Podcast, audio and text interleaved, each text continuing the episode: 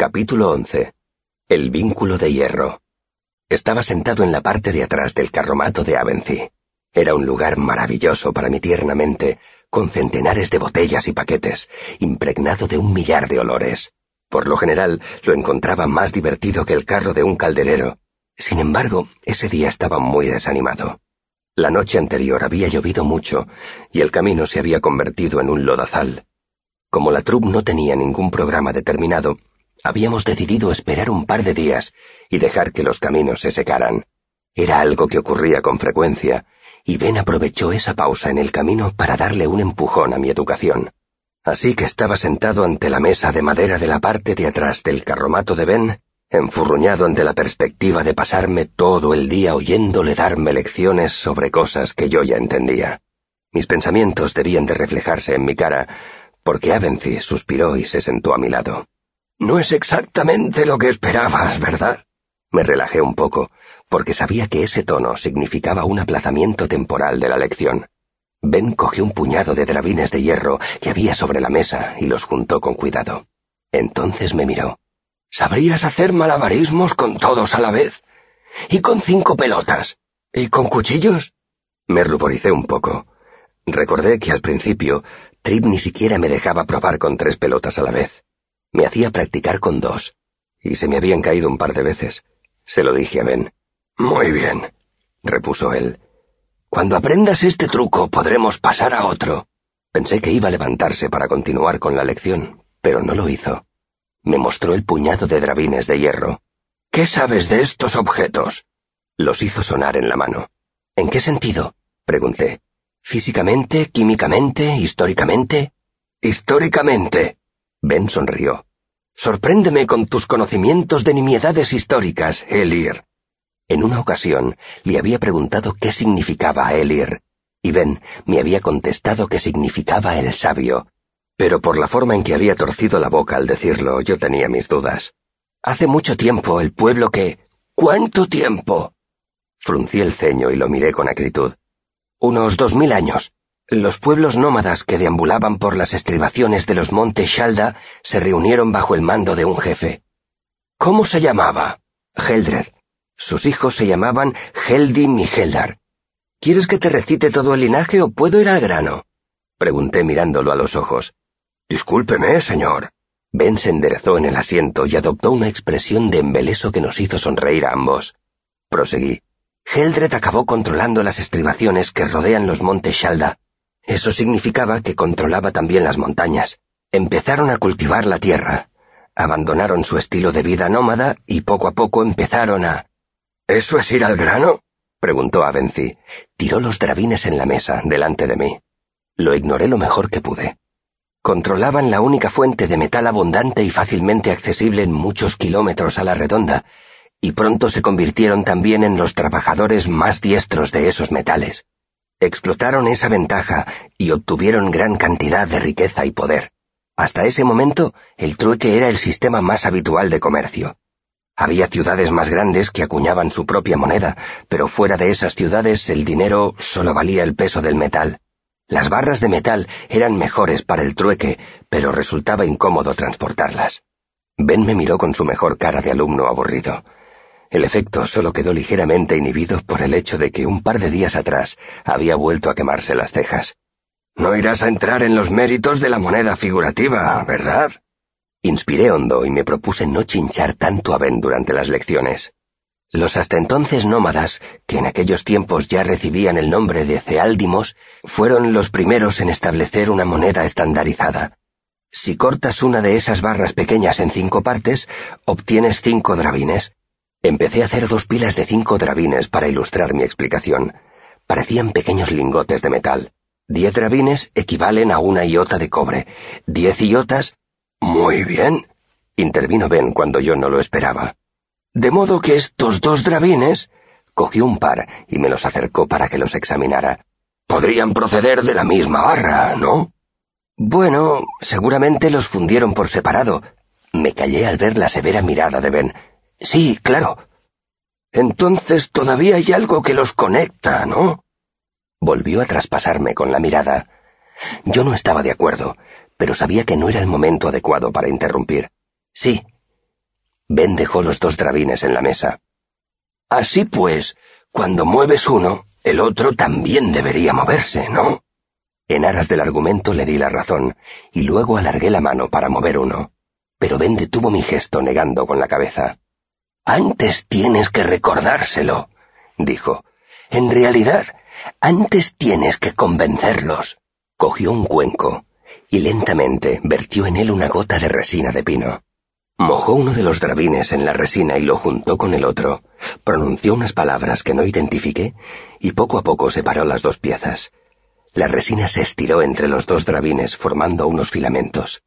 Ben dejó una moneda en la mesa y se quedó la otra en la mano. Entonces murmuró unas palabras más y se relajó. Y la moneda que estaba encima de la mesa imitó su movimiento. Ben agitó la mano y la pieza de hierro marrón empezó a moverse por el aire. Dejó de mirarme y miró la moneda. La ley de la simpatía es uno de los fundamentos de la magia. Establece que cuanto más parecidos son dos objetos, mayor es su relación simpática. Cuanto mayor es la relación, más fácilmente se influencian uno a otro. Tu definición es circular. Dejó la moneda en la mesa. La máscara de profesor de Ben dio paso a una sonrisa, mientras el arcanista intentaba, sin mucho éxito, limpiarse la resina de las manos con un trapo. Caviló un rato y dijo, No parece muy útil, ¿verdad? Asentí, pero indeciso. Las preguntas con trampa eran muy comunes cuando estábamos estudiando. ¿Preferirías aprender a llamar al viento? Sus ojos danzaron sobre mi rostro. Murmuró una palabra, y el techo de lona del carromato se agitó alrededor de nosotros. Noté como una sonrisa lobuna se apoderaba de mi cara. Lo siento, Elir. La sonrisa de Ben también era lobuna, casi salvaje. Antes de aprender a escribir, tienes que aprender el alfabeto. Antes de aprender a tocar y a cantar, tienes que aprender los acordes. Sacó una hoja de papel y anotó un par de palabras en ella. El truco consiste en fijar el alar con firmeza en tu mente. Tienes que creer que están conectados. Tienes que saber que están conectados.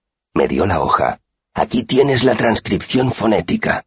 Se llama vínculo simpático del movimiento paralelo. Practica. Viejo, entrecano y sin cejas, cada vez se parecía más a un lobo. Fui a lavarse las manos. Vacié mi mente mediante el corazón de piedra. Al cabo de unos instantes me sentí flotar en un mar de desapasionada calma. Enganché las dos monedas de metal con resina de pino.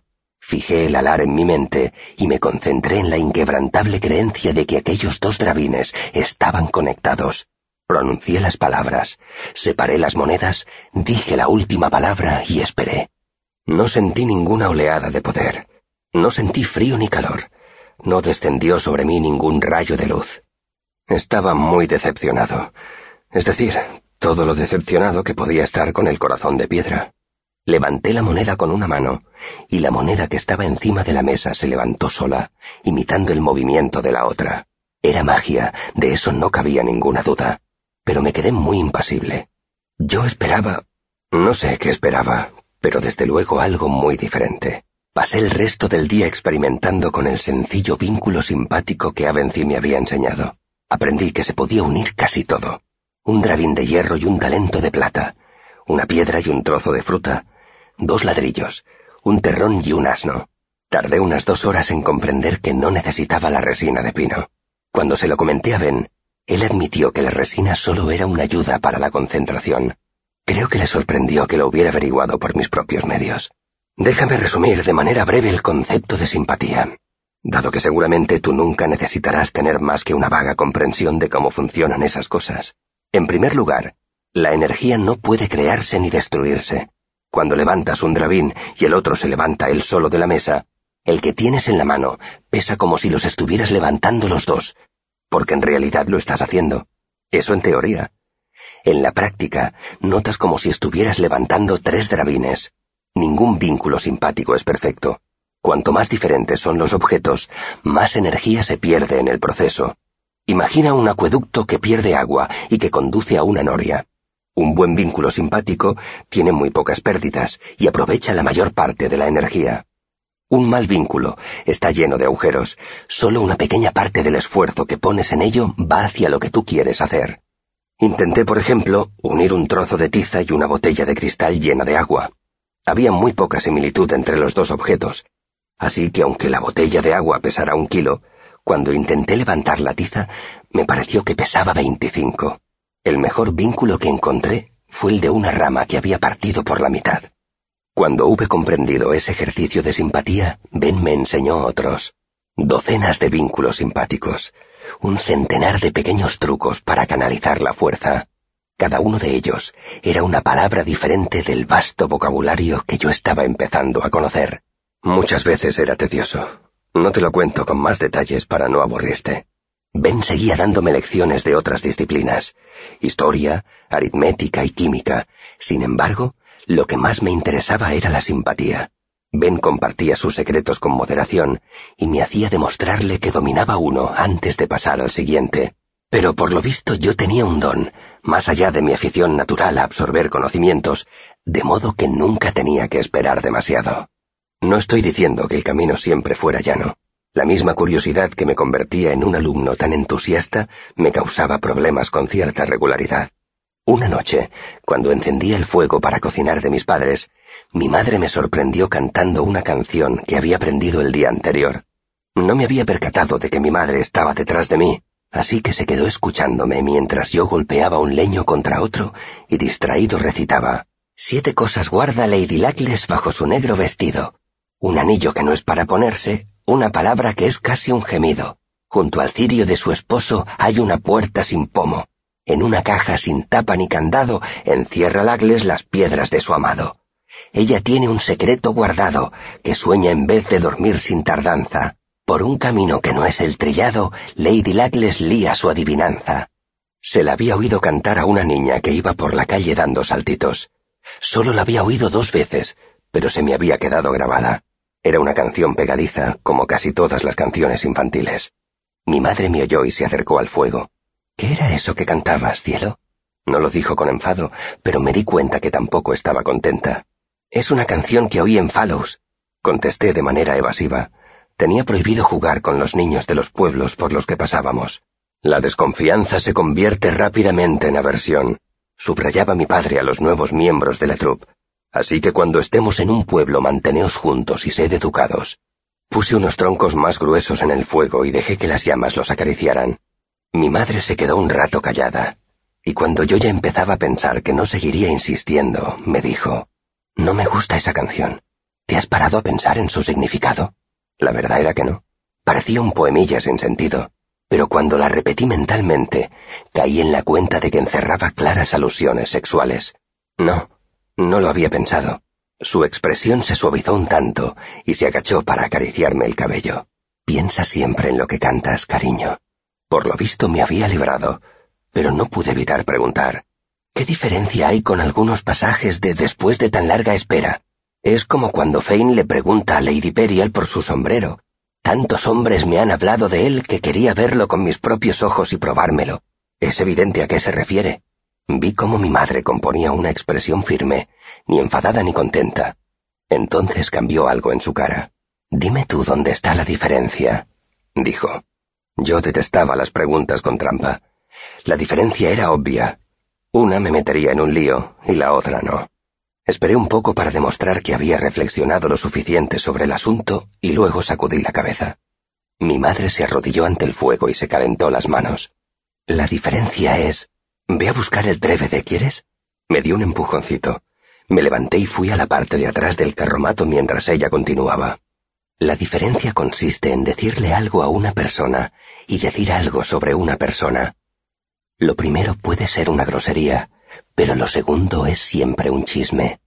Le llevé el trévede y la ayudé a montarlo sobre el fuego. Además, Lady Perial solo es un personaje ficticio. En cambio, Lady Lacles es una persona real, con sentimientos que pueden resultar heridos. Levantó la cabeza y me miró. No lo sabía, argumenté poniendo cara de culpabilidad. Debí de lograr una expresión digna de lástima, porque mi madre me abrazó y me dio un beso. No es nada grave, tesoro, pero recuerda que tienes que pensar siempre lo que estás haciendo. Me pasó una mano por la cabeza y sonrió radiante como el sol. Creo que podría reconciliarte conmigo y con Lady Lagles si encontraras unas sortijas para la cena de esta noche. Cualquier pretexto para eludir un juicio y jugar un rato en la maraña de arbustos que había junto al camino me parecía bueno. Me marché casi antes de que mi madre hubiera terminado la frase. También debería aclarar que gran parte del tiempo que pasaba con Ben lo sacaba de mi tiempo libre. Yo seguía teniendo mis obligaciones en la troupe. Interpretaba el papel del joven paje siempre que era necesario. Ayudaba a pintar los decorados y a coser los trajes. Por la noche, almohazaba los caballos y cuando había que imitar truenos agitaba una plancha de hojalata detrás del escenario. Pero no me importaba ocupar así mi tiempo libre. Mi infinita energía infantil y mi insaciable afán de conocimiento hicieron del siguiente año uno de los más felices que recuerdo.